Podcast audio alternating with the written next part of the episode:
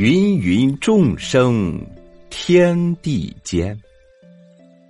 你追忙来，我逐闲。是非到头出谁口？管他宵小与得闲。信口胡诌三两句，和您分享一篇故事，《雅道》。作者孙方友。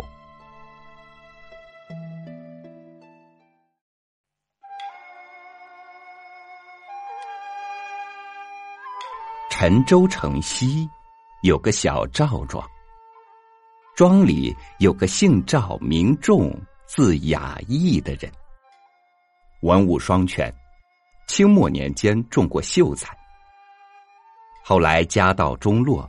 日子越发窘迫，为养家糊口，逼入黑道，干起了偷窃的勾当。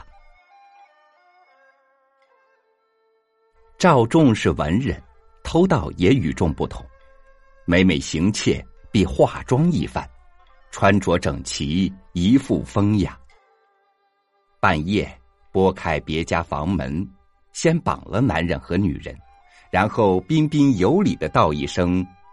得罪，依仗自己艺高胆不惧，竟点着蜡烛欣赏墙上的书画，恭维主人家的艺术气氛和夫人的美丽端庄。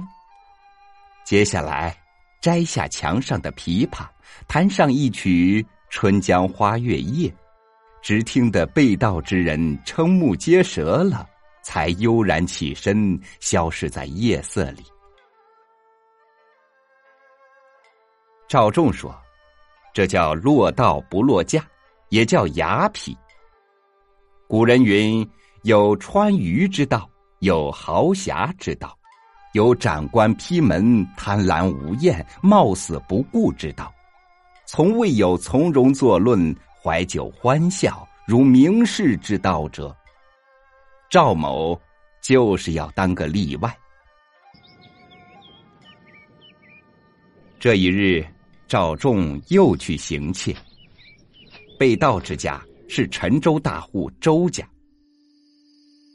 赵仲蒙面入室，照例先绑了主人夫妇，然后点燃蜡烛，开始欣赏主人家的诗画。当他举烛走进一帧古画面前时，一下瞪大了眼睛。那是一幅无尾的灞桥风雪图。远处是森林回绕的古刹，近景是松枝茶鸦、板桥风雪，中间一刻一副落魄之态，骑驴蹒跚而过，形态凄凉。中景曲折清泉，下可连接灞桥涧溪以助回环之势，上可伸延向窗渺以续古刹微茫。整个画面处处给人以诗意悲凉感。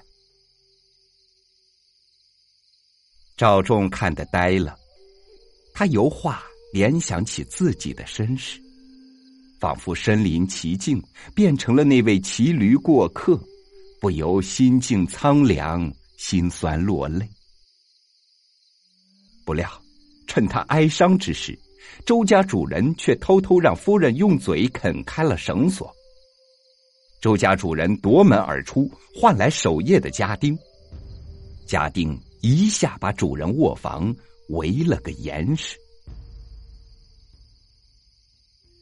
赵仲从艺术中惊醒，一见此状，急中生智，抓过夫人，对周家主人说：“我只是个文道，只求钱财，并不想闹人命。你若想保住夫人。”万不可妄动。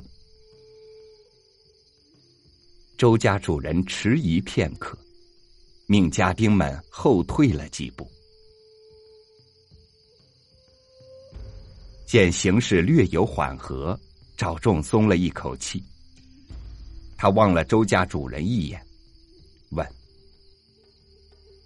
知道我今日为甚吃亏吗？”为了这幅画。周家主人回答：“你认得这幅画吗？”赵忠又问。周家主人见盗贼在这种时候竟问出了这种话，颇感好笑，缓了口气说：“哼，这是明朝大家吴伟的真迹《灞桥风雪图》。哦，说说它好在哪里？”赵仲望了望周家主人，挑衅般的问：“周家主人只是个富豪。”对名画只知其表而不知其里，自然说不出个道道，禁不住面红耳赤。那时候赵仲就觉得有某种寄养，使自己浑身发热，开始居高临下、口若悬河的炫耀道：“吴伟为阳刚派，在他的勾琢斩折之中，看不出一般画家的清雅。”幽淡和柔媚，而刚毅中透凄凉的心境，处处在山川峰峦、树木阴翳之中溢出。不信你看，那条线是有力的勾折和斩截，毫无犹豫之感；树枝也是钉头鼠尾，顿挫分明，山谷嶙峋，笔笔外露。说着，他像忘了自己的处境。抓夫人的手自然松了，下意识的走进那园，开始指指点点，感慨阵阵。周家主人和诸位家丁都听得呆了，个个木然，目光痴呆，被盗贼那临危不惧的执迷而叹服不已。赵仲说着取下那画，对周家主人说。此画，眼下已成稀世珍品，能顶你半个家产。你不该堂而皇之的挂它，应该珍藏，应该珍藏。周家主人恭敬的接过那画，如接珍宝，爱抚的抱在了胸前。赵仲拍了拍周家主人的肩头。安排说：“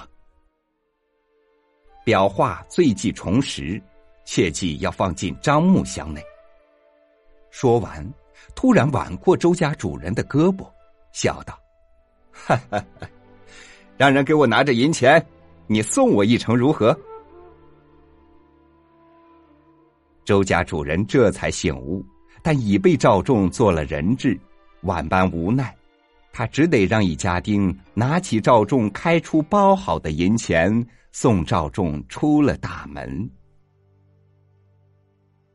三人走进一个背巷，赵仲止了脚步，对周家主人笑道：“多谢周兄相送，但有一言，我不得不说，你老兄抱的这幅画是一幅赝品，是当初家父临摹的。”那真品仍在我家，唉，为保真品，我宁愿行窃落骂名，而舍不得出手啊。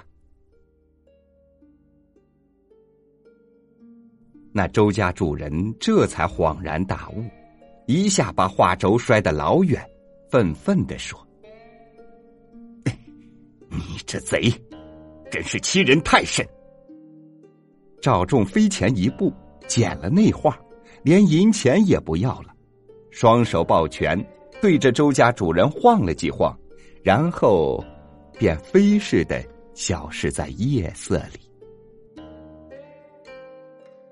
从此，赵仲不再行窃，带着全家躲进偏僻的乡村，用平日道德的银钱买了几亩好地，白日劳作，夜间读画，读那幅。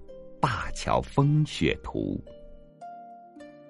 据说赵仲常常读得泪流满面。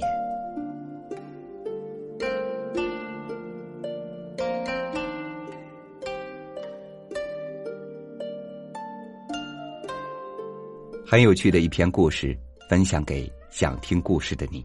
也欢迎您关注微信公众号“三六五读书”，收听更多优美文章。我是朝雨，明天见。秋风染雨，花台下酒共饮，青丝风铃三千，惆怅谁系？把酒东篱，谁见形单只影？曾忆与谁共夜听台戏？烽烟铁骑，金戈铿锵风里。春秋几季，何人把离人忆？醉别烟雨，回首云淡风轻。愿与与君共月归故里。诉尽几番浓情。晓风未起，看云卷，君向何兮？可曾共沧桑几许？谁侧畔轻昵？良夜却似曾与君共饮。残月未尽，枕畔可曾留君情？映袖处，兰香一起，浮生过红尘影。